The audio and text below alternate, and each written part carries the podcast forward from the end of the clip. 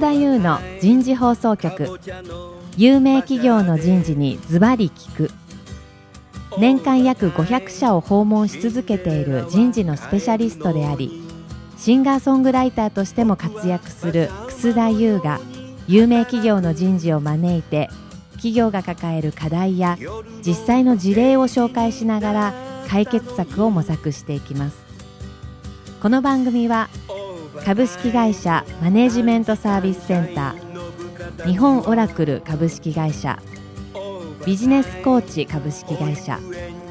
株式会社ワークスジャパンの提供でお送りいたします。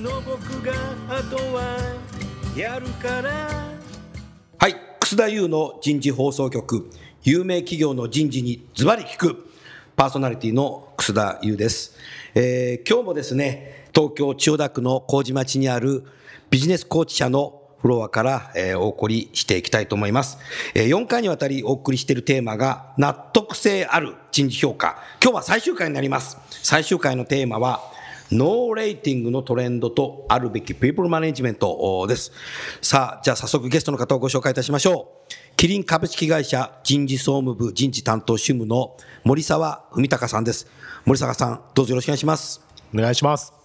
続きまして、株式会社ローソン人事本部人事企画マネージャーの岩田康則さんです。岩田さん、どうぞよろしくお願いします。お願いいたします。最後に、今回のスポンサーを務めていただいています、ビジネスコーチ株式会社常務取締役チーフ HR ビジネスオフィサー吉田久さんです。吉田さん、どうぞよろしくお願いします。よろしくお願いします。さあ、えー、今日はですね、ノーレーティングのトレンドとあるべきピープルマネジメントですけど、お三方、この本は読まれてますよね。昨年10月に発売された人事評価はもういらない。衝撃なタイトルなんですけども、吉田さんいかがですか？はい、私も読んでますよ。読んでますか？はい。岩さんは？はい、あの読みました。ありがとうございます。はい、森沢さんは？もちろんです。ありがとうございます。これね、ものすごい売れたみたいで、10月に発売した時1週間、アマゾンでビジネス書ナンバーワンですよ。すごいね。僕もあの本出した時はあれ4位までしかいかなかったんで、僕はメダルもらえなかったんだけど、金メダルだよ、これ。人事の本で1番、1位ってすごいと思うね。うん、そうですね。ねえ。ちなみに宣伝するとさ、僕自身の本はね、発売した時に、新宿の紀ノ国屋で1位になった。1, 1週間、うん、その時の2位がね、モシドラだ。ああ、モシドラね。モシドラ抜いたんだ俺。3位が ディズニーの本。すごいと思わない？ドラッカーとディズニーを1週間抜いた男という。あどうでもいい話を、えー、しておりますが、ねまあ、あのこの本を読んで、えー、皆さん感じたところあると思うんですけども。吉田さん、はいこのノーレーティングの傾向っていうのは、はい、アメリカでね、はい、アメリカ合衆国本社のグローバル企業、はい、もうかなり進んできていますけど、ね、この狙いは何なんだろう？あこれはあの私はですね、はい、あのそういう意味で言うと、これまでまあずっとこう延々とって言いますか、連綿とこう人事評価を続けてきた会社さんが、はい、やっぱりある時こう結構やっぱり時間と労力かかると、しっかり人事評価をしようと思うと、まあ、今回のこのね、あのシリーズの中でもお話ししましたけど、まあ、何度も面談したり、何度もコミュニケーション取ったりとかですね、いろいろまあやってくる中で、まあ、やっぱりすごく時間と労力がかかると。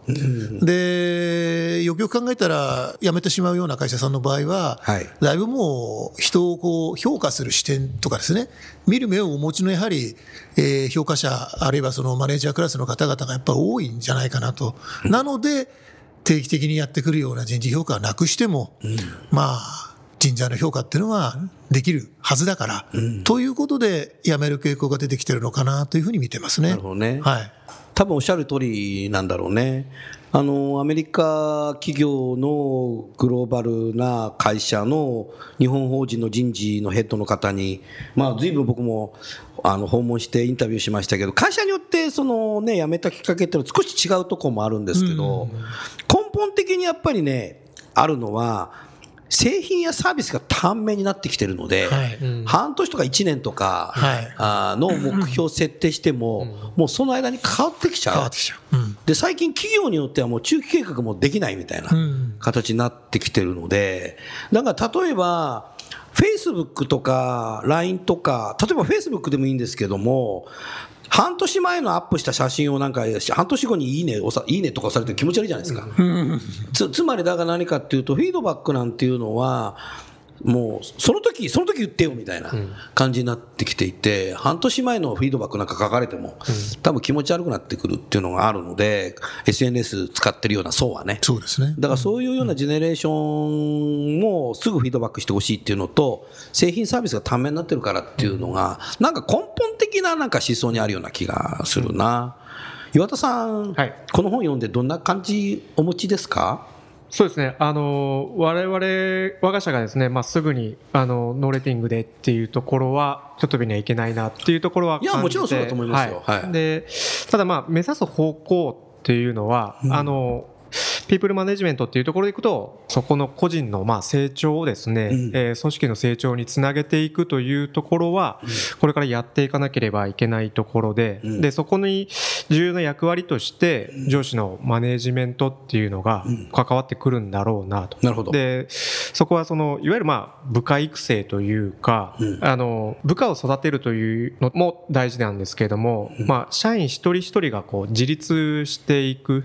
っていうところを今後我々があの人事としてサポートをしていかなければいけないと。うんで、そのサポートをする一つのツールとして評価であったりだとかですね、はい。キャリア開発っていったところを仕組みとして動かしていくというのがまず我々が取り組まなければいけない役割かなというふうに感じております。。うん、ありがとうございます。森沢さん、森沢さんはこの本読んで、どんな感想をお持ちですか？はい。まずタイトルはすごいキャッチーでですね。キャッチーだね、これ。これ、アマゾンで買っちゃうね、これ。はい。まあ、あの、関心事なんだなって、うんある意味思いましたよね。よあの、働いてる人の。んで、あとは、えっと、読んだ、まあ、読後感みたいなところなんですけど、上司の上司力がこれまで以上に高い発揮が求められるんだな問われるってことねね。問われるっていうのは、うんまあ、それが前提でないと多分これってうまくいかないんだろうなおあっしゃる通り。うんおっしゃる通りり。がとうございます、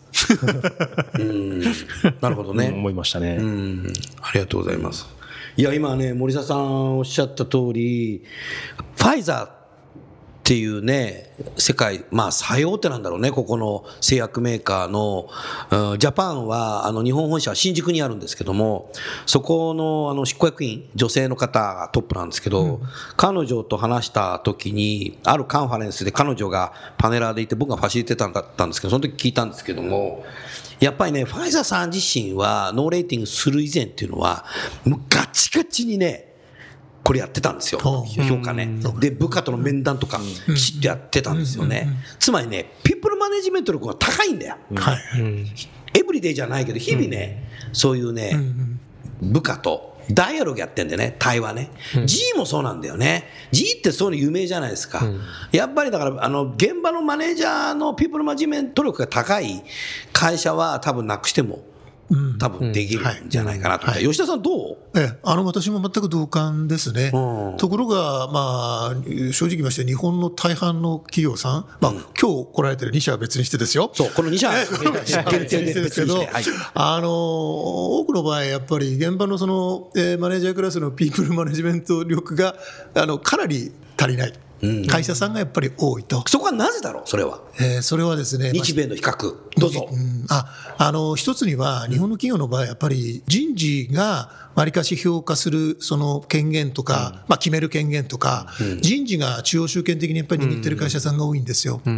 で、そこ行くとやっぱり外資系っていうのは、ほら、現場に予算とかをも持たせて、ちゃんと現場のマネージャークラスに評価をさせるじゃないですか。はい。その辺の違いも実はあるかなというふうに思ってますね。なるほどね。えーパフォーマンスマネジメントが違うんじゃないの、パフォーマンスマネジメント。うん、だから過去の実績だけでこう評価していっちゃうんじゃなくて、ああ、はいはい将来性、はいはいはい次のポジションとか次の次のポジションにはいはい、行っあそた時に何がこの発想足りないんだって。確かにないかもしれないですね。ないもんな。あだからやっぱピープルマネジメントできるから、できそうだから管理職にしていく。ああそういう意味では、そういう適性を考えて、アメリカンスタイルええアメリカンスタイルで日本はどっちかっていうとさ、年次管理の中でさ、はい何年入社だからそろそろ管理職しかいけない。笑ってるよ、2社が。キネさんどうなの？年次管理。いやあのただ最後は実力ですよ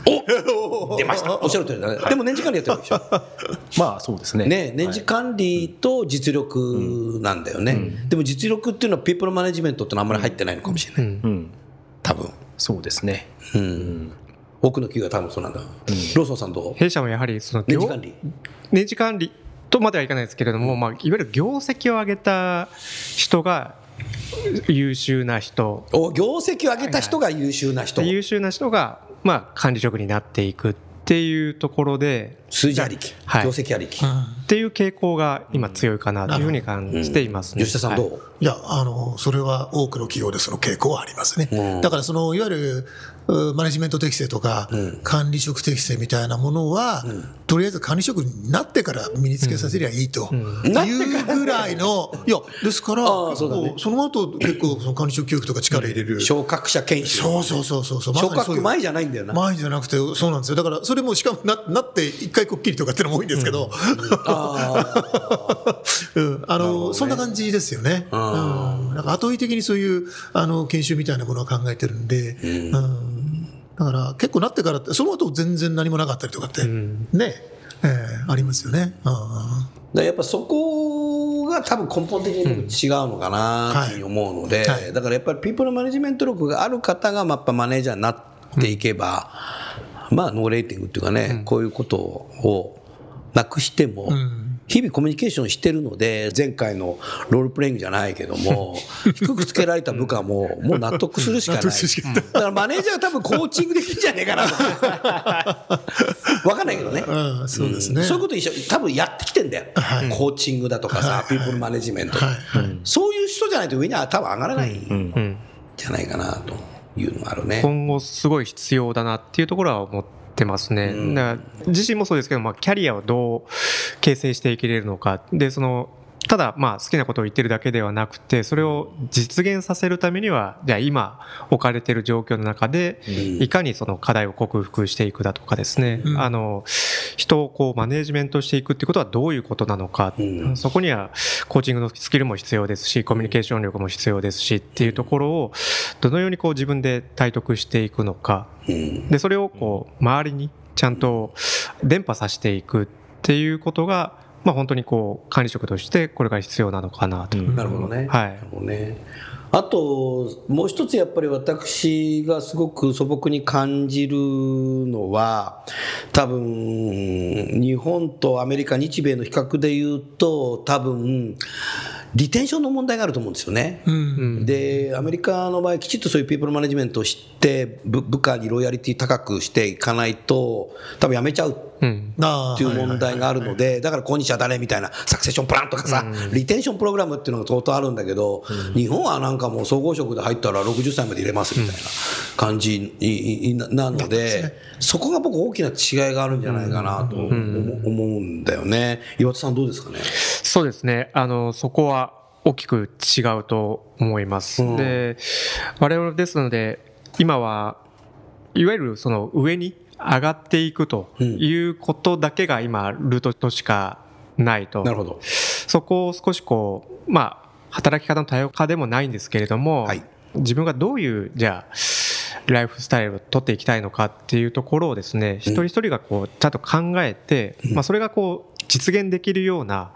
えー仕組み体制にしていかないといけないかなというのは少し課題として認識しています。うん。なるほどね。吉田さんいかがだろう今の話。岩田さんがその多様化って話がまあ出てきましたけどね、あの私もあのもうそういう多様な選択肢の中で、まあ、考えていけばいい時代なのかなという感じは正直してますね、うん。その中で例えばたまたまマネジメントに行く人もいれば、まあ、そうじゃない人もいるし、まあ、最近は育児とか介護とかいろんな状況の変化で、なかなかこううすぐにまっすぐストレートでこう昇進昇格を果たすというような状況でもなくなってきていたりするじゃないですか。でそういう中で個別個々のやっぱり一人えーそれぞれ一人一人のやっぱりその先ほどのねこれまでも出てますけどそのやっぱりキャリアをどういうふうに考えて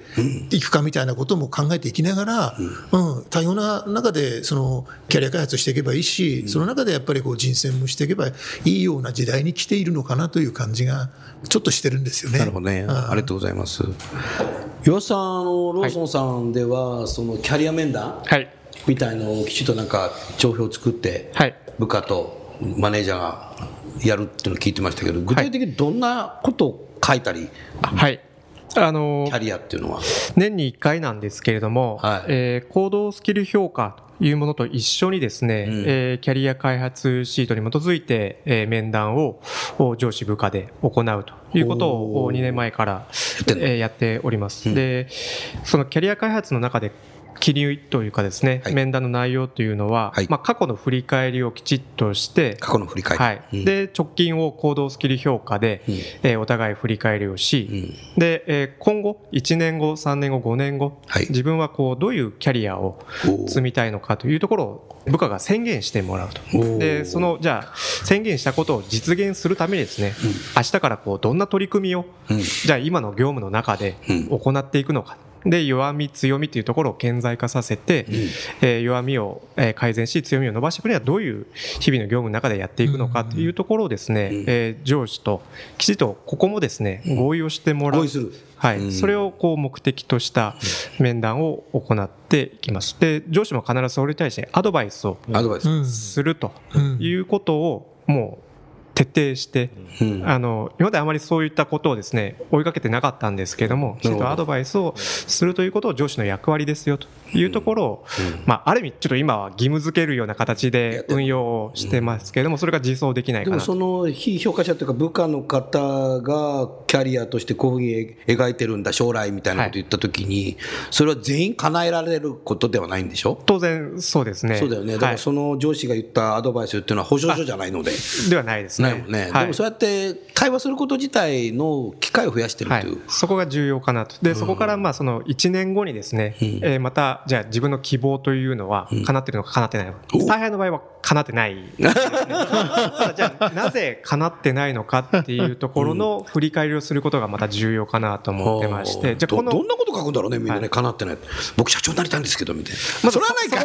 ひとっ飛びに飛んでるメンバーはまだ今はいない逆に怪しいよなるほど、はい。なので、まあ、前ですとね、最初に動かした時は、やはりその上司の目を気にして、うん、その同じラインに行くと、あの、希望する。うん今いるポジションの上のポジションに行きたいというところが多かったんですが、やはり何回か繰り返してくると、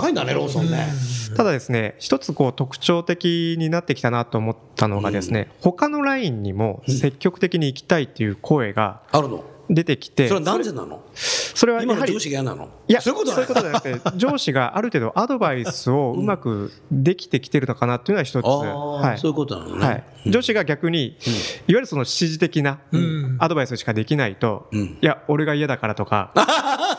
そっち行っちゃうはい。で、要するに逃げるのかっていうような、あの、雰囲気になってしまうと、それはダメだと思ってまして、逆に他のラインに行きたいっていうのを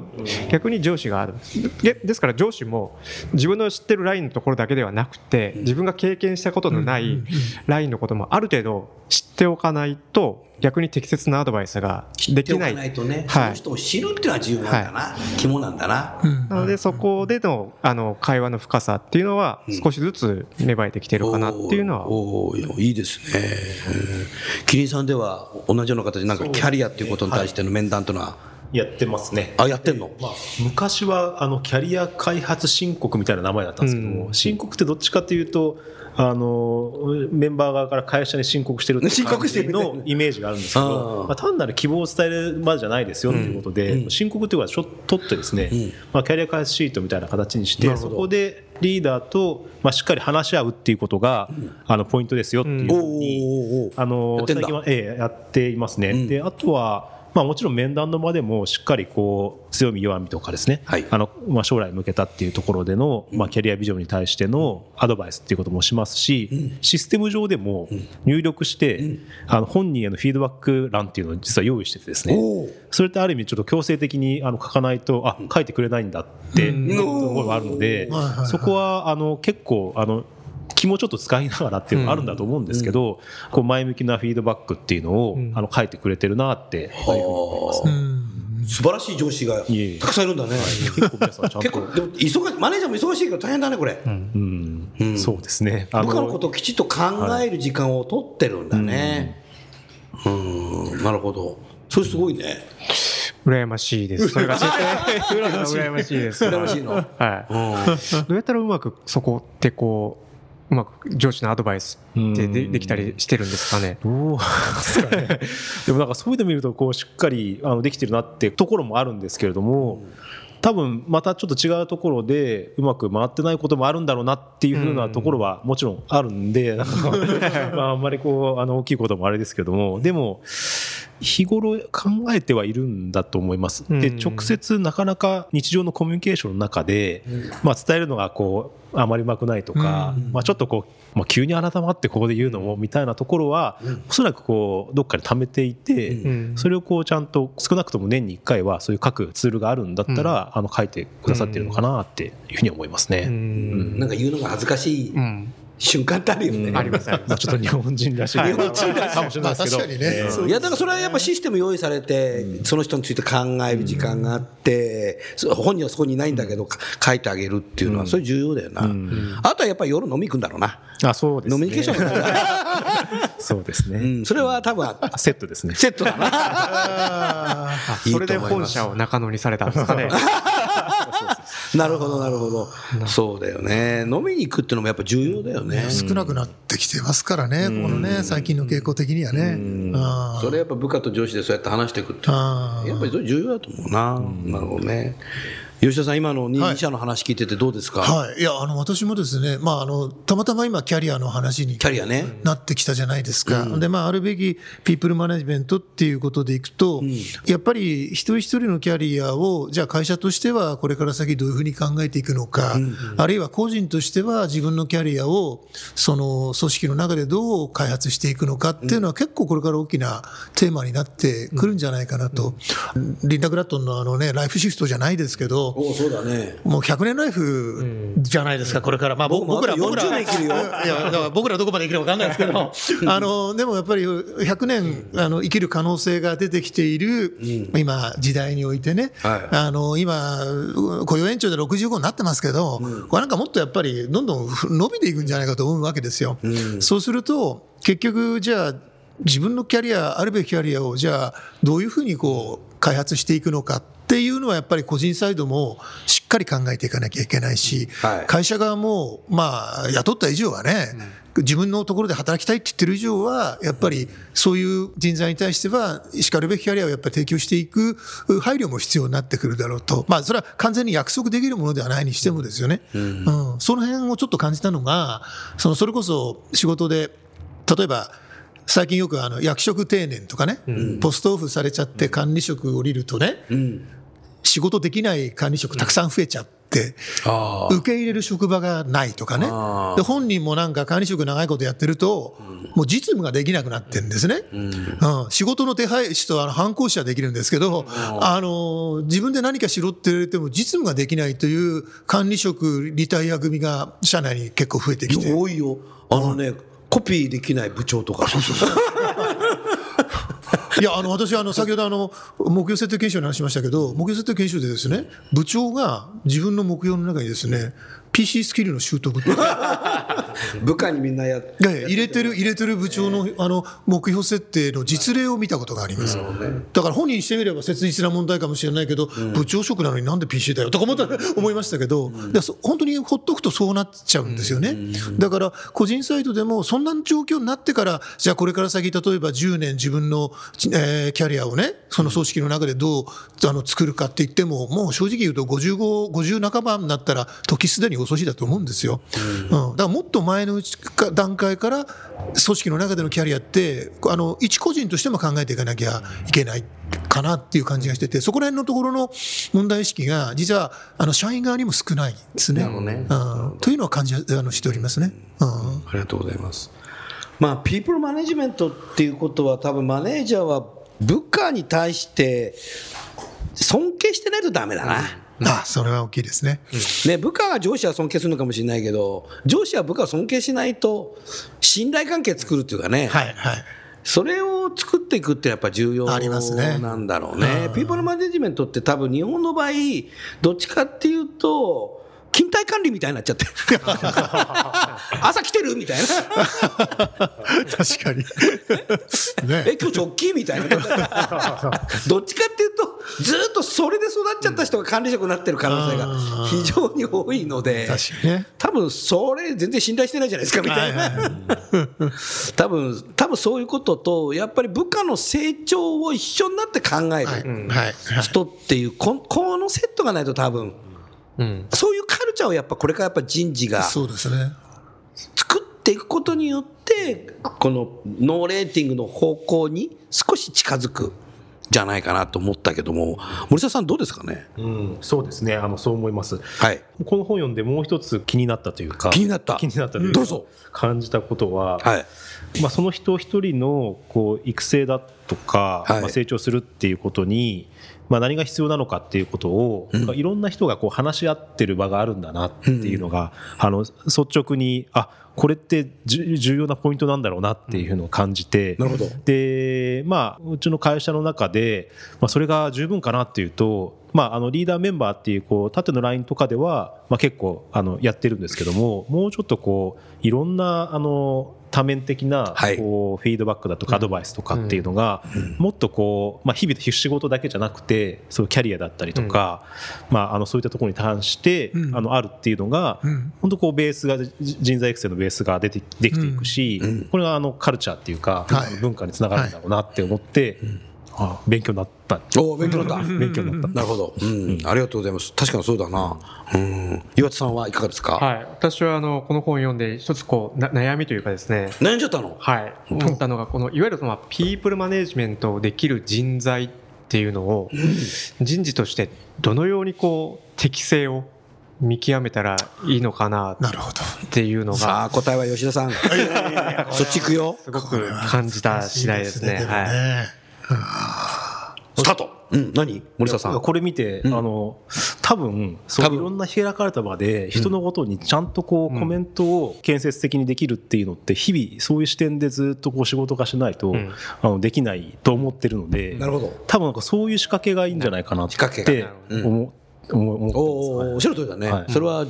あるね。はい吉田さんどう思う？ああ、今僕あの、ふと頭に浮かんだのが、あの、浮かんだの全部出してください。昔の、昔の理論でね、うん、マネジメントの理論で PM 理論ってのがあったな。うん、ね、ね、要はパフォーマンスとメンテナンスの二軸で見ると、はい。うん、で、マネージャーっていうのは、その両方にバランスが取れてる人材があるべきじゃないかみたいな、確か、昔々まから学びましたよ。ええ、それで、今、そういう意味じゃ、ちょっとやっぱりパフォーマンスの方にちょっと振り切っちゃってる、ね、マネージャーが増えすぎちゃって、て、で、ちょっとメンテナンスというかね、やっぱり組織の運営とか人材に対するマネジメントの視点ですよね。うん、そういうところに、ちょっとやっぱり欠けている、ちょっとマネージャーとか管理職クラスが増えちゃったのかなと。だもうちょっとその辺のところの、あの、傾向を引き戻してね、で、もうちょっとやっぱり人とか組織に対して何を自分がすべきかみたいなことを、やっぱり日々真剣に考えるような、やっぱり人材を増やしていくっていうようなことが、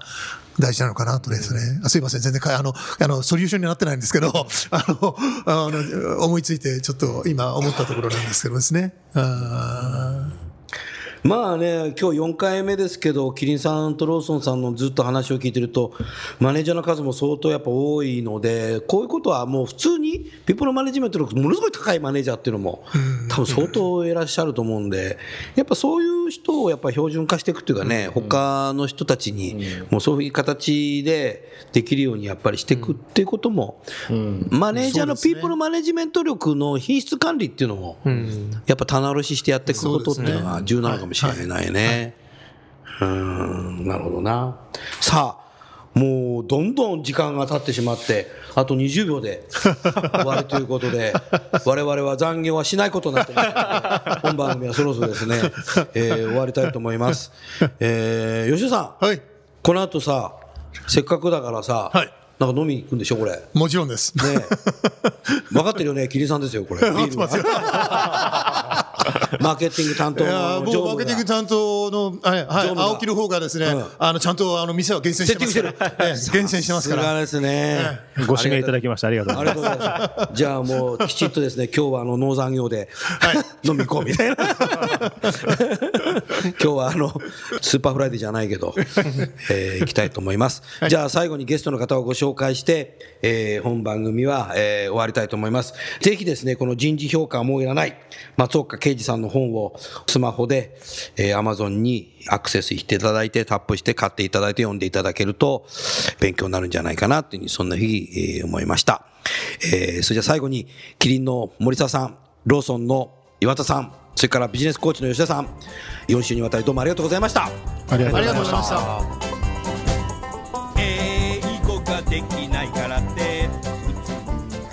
今日のお話はいかがでしたか？楠田優の輝け飛び出せグローバル人材とともにエンディングといたします。この番組は日本最大級の人事ポータルサイト HR プロのウェブサイトからもお聞きいただくことができます HR プロでは人事領域に役立つさまざまな情報を提供しています。ご興味がある方はウェブサイトをご覧ください。この番組は企業の人材戦略人材育成のプロフェッショナルカンパニー株式会社マネジメントサービスセンター先進テクノロジーで企業の人事業務を革新する日本オラクル株式会社人と組織の生産性を高めるビジネスコーチ株式会社。企業の人材採用支援キャリア支援を通じて人と企業の持続的な成長と価値創造に貢献する株式会社ワークスジャパンの提供でお送りいたしました。それでは来週もお楽しみに。えー、できないからって。